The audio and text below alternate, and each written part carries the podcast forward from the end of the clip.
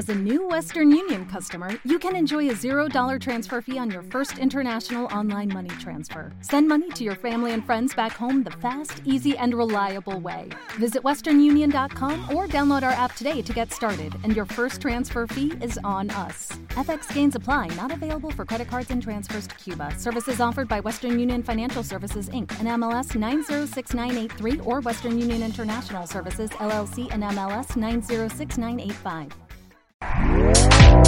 Este podcast forma parte de Evox Originals. Disfruta de este avance.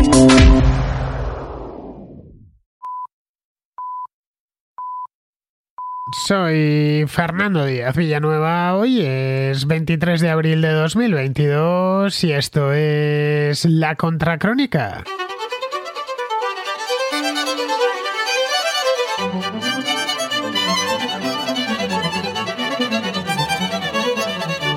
Bienvenidos a la contraportada, el espacio de libros dentro de la contracrónica.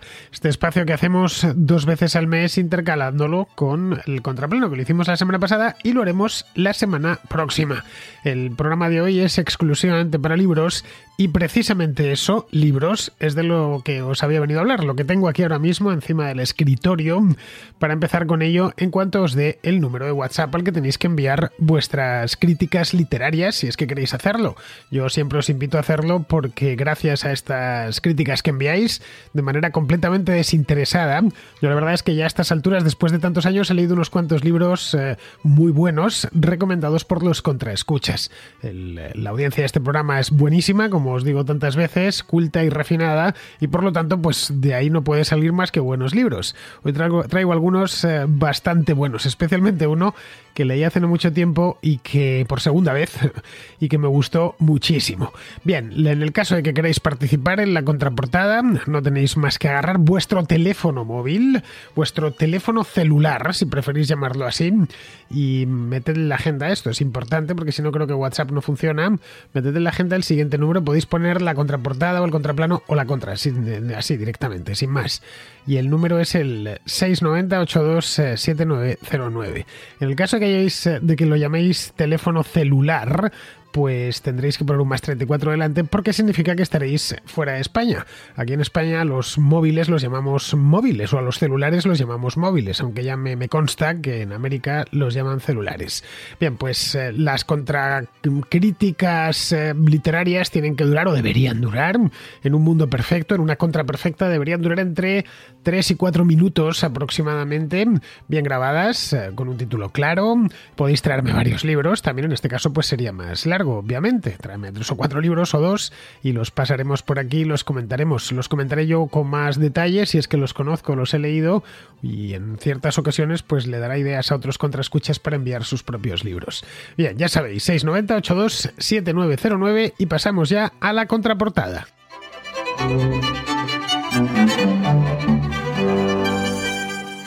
Empezamos el programa de hoy con Tony, que es de Valencia y que nos trae un libro, un libro de John Stein Gardner, este filósofo noruego, que hace unos años se vendió mucho, muchísimo, de hecho, y que según veo sigue en catálogo. He ido a buscarlo a Amazon a ver si seguía todavía, y sí, sigue en catálogo en todas las ediciones posibles. Se trata de una presunta carta que un antiguo amante envió a San Agustín, sí, sí, a San Agustín de Hipona. Digo presunta carta de una presunta amante, porque Justin Garner eh, inventó bastante en, este libro, un libro que por lo demás está muy bien. Pero vamos a escuchar antes a Tony. Y quería hacer una aportación para la contraportada.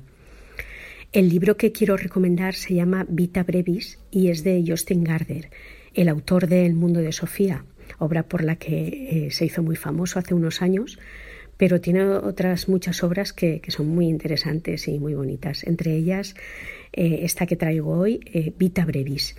Vita Brevis es una transcripción de una carta que supuestamente escribió una mujer llamada Floria Emilia al obispo de Hipona, al futuro San Agustín, con el que ella había tenido bueno, un romance, una relación, un concubinato, como se decía en aquella época, del que nació un niño. Pero además hay algo muy interesante y muy resaltable, que es que eh, ella era una estudiante de filosofía, igual que él, y además era una mujer que participaba completamente en los debates, que se involucraba con el pensamiento, con la cultura, con la filosofía y, eso fue lo que, lo que enamoró a, Aurelio, que en aquella época él se llamaba Aurelio, antes de pasar a ser un hombre de la iglesia y llamarse Agustín.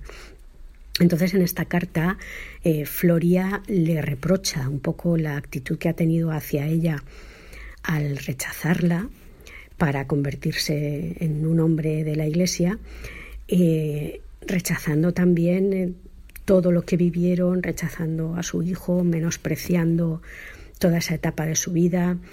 Mm, ella se identifica un poco con, bueno, ella cree que, que Agustín la identifica con el pecado y, no va desencaminada, realmente es la justificación para, de él para abrazar la continencia, es que ella ha tenido la culpa de que pecara y bueno, estas cosas que, que luego la Iglesia asumió con tanta, con tanta fe.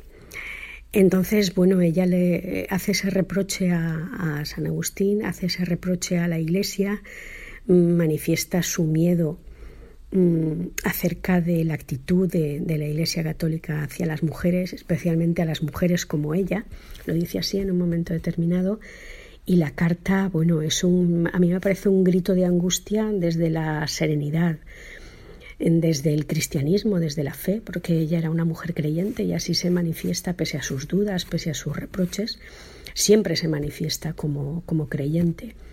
Em, y lo manifiesta de una manera muy intensa y, muy bonita.